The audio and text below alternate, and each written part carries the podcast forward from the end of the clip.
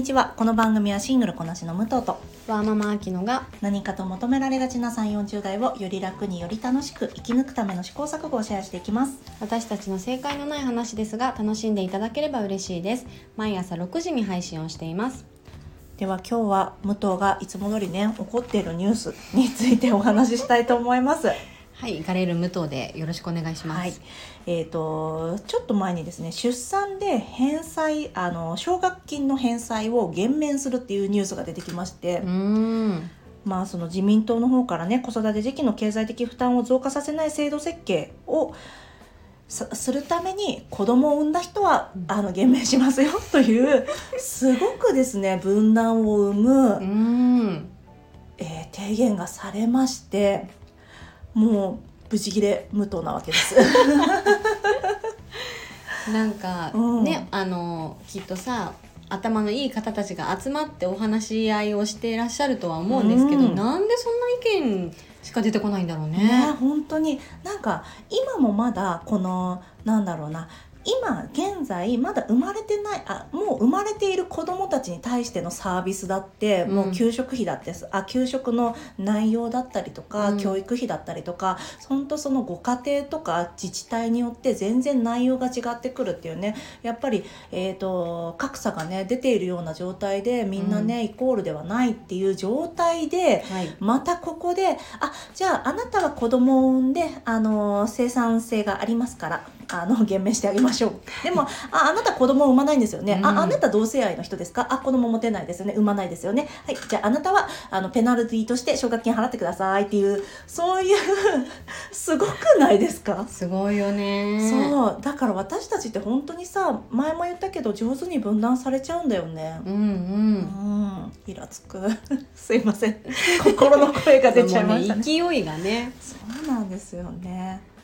なんででもそれでも、まあ、ずっとね政権を取れてるっていうこともね。不思議だよね。不思議だよね。まあ私たち世代のさあの投票率も低いんだけどね。3 4 0代って。まあね。そうなんだよね。なんだかなんでそんな逆になんでそこに焦点当てれたんだろうっていう、うん、あ本当にね。ところになるよねなんだっけ異次元の今日 師匠。ごめんなさい。全然言えてないけど異次元の少子化対策するんですよね、そこが異次元のとこだったのかな。そうそうそう。そこがなんかさすごいよね。この間ちょっと話変わるんですけど私業務であの産前産後の休暇であったりとか育児休暇の給付金の、えー、窓口をすることがあるんだけど、その時にねあのえーと、保育園に入らずに育児休暇を延長する時っていうのは、うん、このなんだろうわざと保育園に落ちるみたいなのをさみんなやってそうなんそうそうそうそう延長したりするんだけど、うん、でそういうのをやらないとまあ、えーと、保育園に入れない状態がありますね。だから育児給えー、お渡ししますというのがあるので、うん、それをね一発踏まないといけないんですけどそれをまあ忘れちゃった方がいるのでまあしょうがないですよ。ルールだしね。行政の方もそんな個別のことに対応はねできないと思うので、うん、もちろんそれはしょうがないんだけどでも保育園に入っていないという事実だけで認めててあげたっていいんじゃないのかと私は思ったわけです。そうだね。別に行政の方が悪いとかそういう話をしてるんじゃないし、うん、なんだろうな。そういうそのルールの中でルールはルールなんだからそれやるのが当たり前だって思われるね。気持ちももちろんわかるけど、うん、でも今この状況で、まあ、私も子供産んでないからすごくわかるけど子供を産みたいって思ってくれるねえー、方がいることもすごく貴重なこの時期に、保育園に入っていないという事実だけで、うん、それはなぜ満たせないのかというねうね。育児してるじゃんって思うの。育児給付金なのそうそう、うん、現状は何も変わってないけどそこのステップを踏むか踏まないかだけでそうなの。またそこも分断されてしまうんだもんね。やっぱりそこはね申請主義だからしょうがないんですけど、うん、ねえ。うん何とも言えないねそれとも言えない。まあねもう今がそういうルールでやってるんだから、うん、そりゃ許されないよって思う方もいらっしゃるかもしれないけどね、ね。うんうん、でもなんかじゃあじなんだっけ次世代じゃなくて異次元。ね。私これ毎回言えない。えでもさ馴染みがなさすぎて 異なんで急に異次元ってなるのってなるよね。別のバースってことでしょ。そうそうそうそう。いやいやいやこっちのこっちの現実でやってよってなるじゃん。異次元って何？どこ行っちゃうのよ。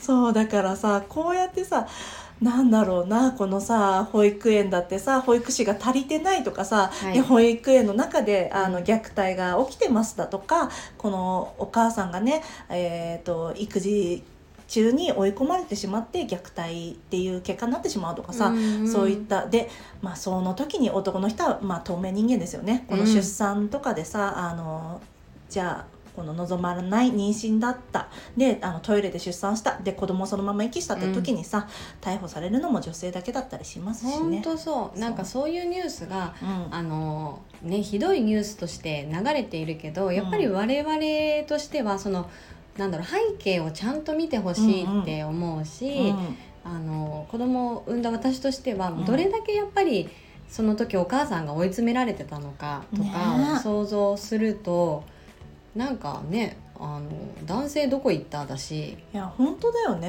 うん、なんかね、うん。女性ばっかりがやっぱりこう損してしまうような現実があるのがそうなんだよね。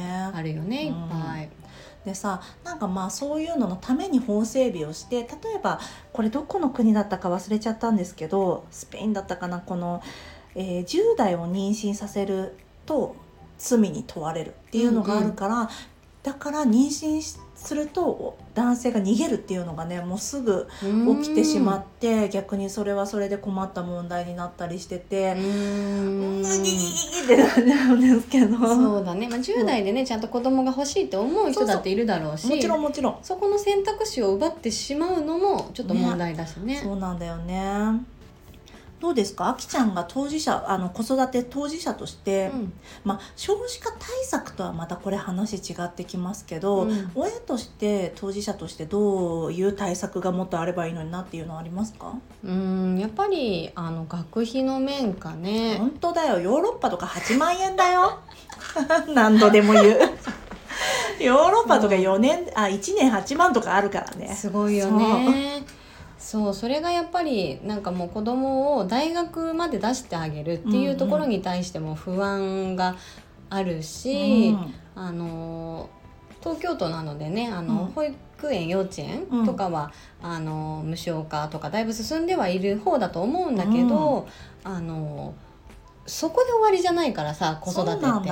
ね、だからあの我々のことは自分でやるけど子どものその学費だけでもあのサポートしてくれたら今後のうん。あの学力の差とかもうどんどんこうあの貧富の差が広がっていく中でね。学力の差がどんどん広がっちゃうとその子どもたちの世代にも大きくなんだろう差が分断されちゃうからうん。そういうのを防ぐためにもあの学ぶ環境をうん。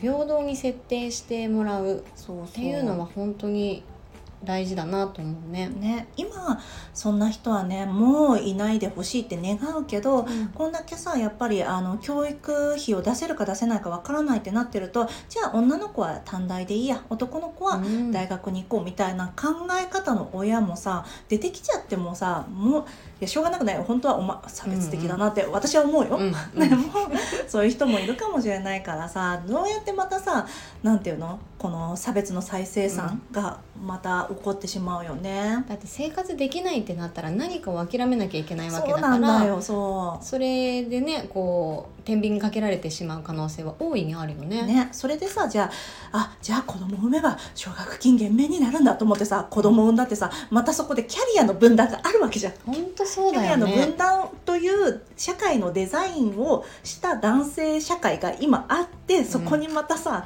なんていうの組み込まれちゃうようになるじゃん、うん、だからさ何言っちゃってんのと思うんだけど、本当にあの異次元の少子化対策ゆえに的違いすぎちゃってね。そうそう異次元すぎちゃってそうそうそうそう。そっち？みたいな。そうそうなんかまあ少子化対策でいうと M N 分の N 乗っていを今叫んでる方もいっぱいいるけど、うん。N 分の N 乗なんていうの子供の数だけ、えー所得税を減免すあの減らす。取らないっていう政策なんだけど、うん。でもやっぱりそれってじゃあ3人目4人目の出産につながるかとかその所得税だってさ、うん、この所得が高い人はそれはあのより得になるし所得が低い人は、まあ、得ではあるよ。もちろんそれも大事なことだとは思うんだけどよりさあの今持ってる人たちにとって有利な政策だったりもするから、うん、本当に私は今生きてる子たちにあのいいサービスを提供する方が鶏が先か卵が先かじゃないけど、うん、やっぱ産みや産みたいと思うと思うんだけどな。もっと分かりやすいところで、うん、制作をしていただきたいですね。本当ですね、うん、